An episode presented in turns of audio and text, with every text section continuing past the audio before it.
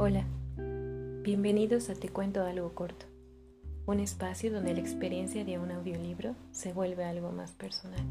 En este primer episodio comenzaré con uno de mis libros favoritos, Mujeres de Ojos Grandes, de Ángeles Mastret. Los relatos de este libro me fascinan por su mezcla de lujuria, romance, muerte, miedos, pero sobre todo porque cuenta las historias de amor propio ajeno de mujeres fuertes y sin máscaras. Comencemos.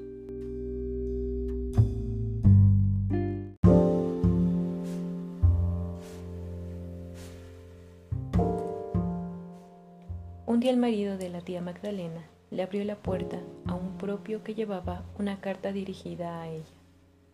Nunca habían tenido secretos y era tal la simbiosis de aquel matrimonio que ahí las cartas las abría uno aunque fueran dirigidas al otro. Nadie consideraba eso violación de la intimidad, menos aún falta de educación. Así que recibir aquel sobre tan blanco, tan planchado, con el nombre de su mujer escrito por una letra contundente, lo abrió. El mensaje decía, Magdalena. Como siempre que hablamos del tema terminas llorando y te confundes en la locura de que nos quieres a los dos con la misma intensidad, he decidido no volver a verte. No creo imposible deshacerme de mi deseo por ti. Alguna vez hay que despertar de los sueños. Estoy seguro de que tú no tendrás grandes problemas olvidándome. Acabar con este desorden nos hará bien a los dos. Vuelve al deber que elegiste y no llames ni pretendas convencerme de nada. Alejandra. Postdata. Tienes razón. Fue hermoso. El marido de la tía Magdalena guardó la carta. Le puso pegamento al sobre y lo dejó en la charola del correo junto con el recibo del teléfono y las cuentas del banco. Estaba furioso. La rabia le puso las orejas coloradas y los ojos húmedos. Entró a su despacho para que nadie lo viera, por más que no había nadie en la casa. Su mujer, las nanas y los niños se habían ido al desfile del 5 de mayo para celebrar el recuerdo del día en que los acapuaxlas le restaron prestigio a Napoleón. Sentado en la silla frente a su escritorio, el hombre respiraba con violencia por la boca. Tenía las manos sobre la frente y los brazos alrededor de la cara. Si algo en la vida él quería y respetaba por encima de todo, eran el cuerpo y la sabiduría de su mujer. ¿Cómo podía alguien atreverse a escribirle de aquel modo? Magdalena era una reina, un tesoro, una diosa. Magdalena era un pan, un árbol, una espada. Era generosa, íntegra, valiente, perfecta. Y si ella alguna vez le había dicho a alguien te quiero, ese alguien debió postrarse a sus pies. ¿Cómo era posible que le hicieran llorar? Bebió un whisky y luego dos. Pegó contra el suelo con un palo de golf hasta desbaratarlo. Se metió 20 minutos bajo la regadera y al salir puso en el tocadiscos al Beethoven más desesperado. Y cuando su mujer y los niños entraron en la casa, dos horas después, estaba disimuladamente tranquilo. Se habían asoleado, todos tenían las cabezas un poco desordenadas y las mejillas hirviendo. La tía Magdalena se quitó el sombrero y fue a sentarse junto a su marido. ¿Te sirvo otro whisky? dijo tras besarlo como a un hermano. Ya no, porque vamos a comer en casa de los Cobian y no me quiero emborrachar. ¿Vamos a comer en casa de los Cobian? Nunca me dijiste. Te digo ahora. Te digo ahorita. Siempre me haces lo mismo. Y nunca te enojas. Eres una esposa perfecta. Nunca me enojo, pero no soy una esposa perfecta. Sí eres una esposa perfecta. Y sí, tráeme otro whisky. La tía caminó hasta la botella y los hielos. Sirvió el whisky, lo movió, quiso uno para ella. Cuando lo tuvo listo, volvió junto a su marido con un vaso en cada mano.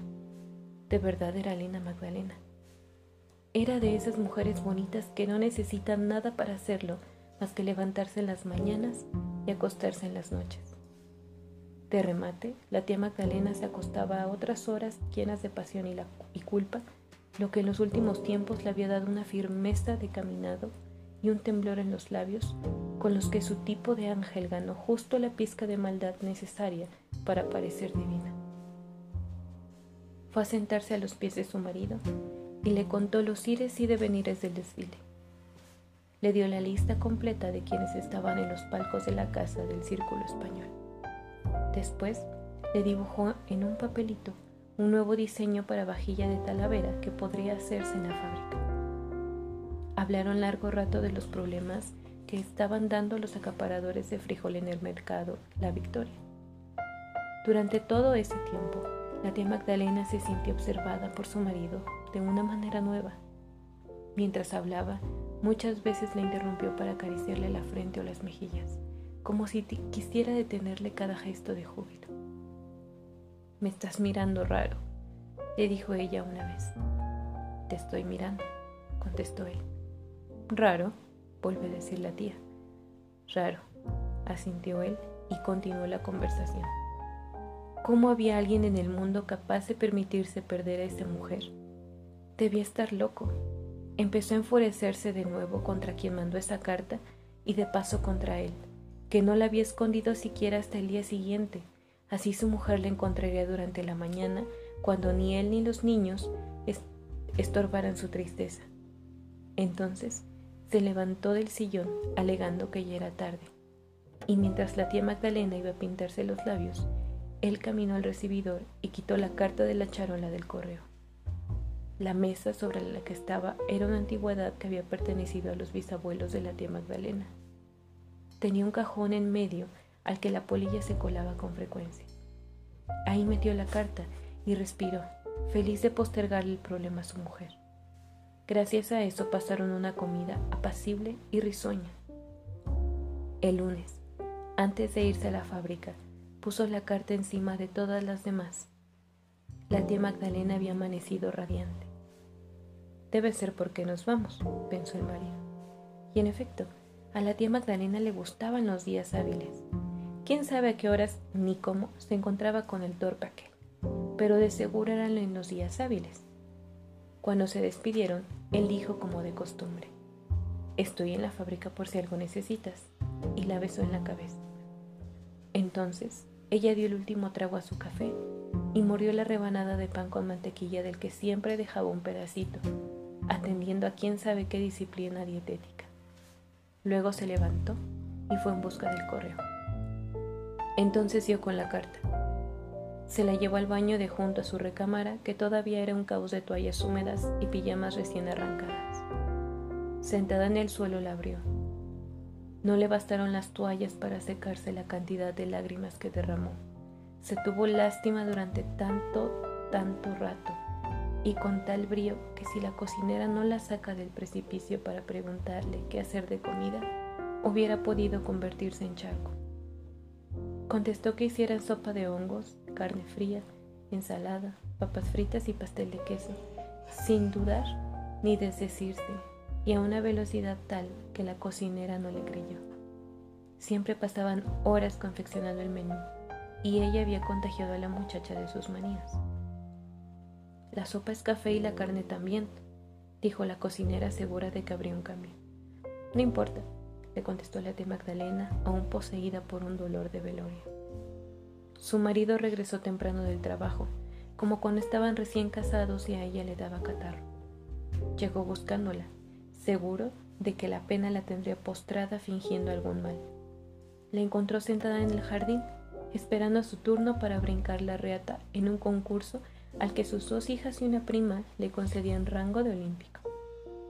Estaba contando los brincos de su hija que iba en el 103. Las otras dos niñas tenían la reata, una de cada punta, y la movían mientras contaban, perfectamente acopladas.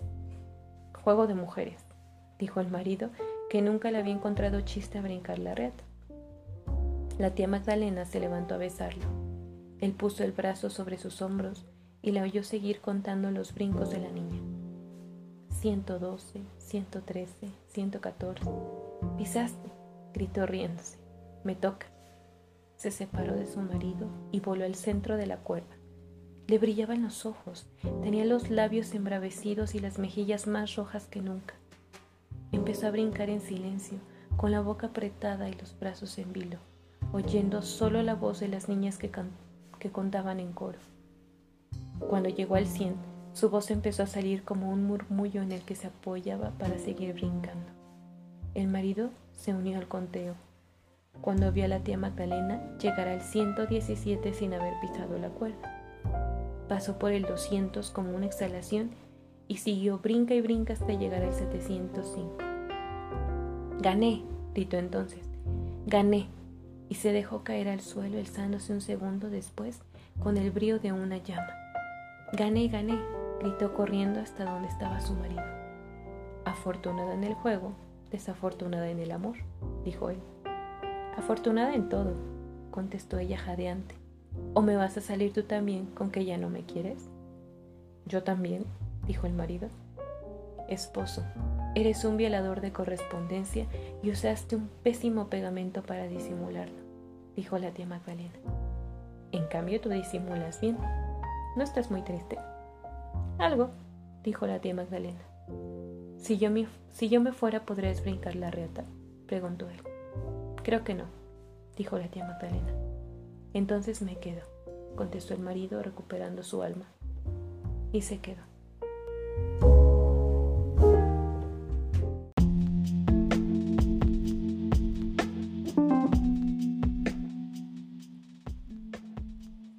Eso es todo episodio. Espero que les haya gustado la historia, mi voz. Y si tienen algún cuento, alguna historia de su preferencia o algo que ustedes hayan escrito, háganmelo llegar y aquí lo leeremos. Bye.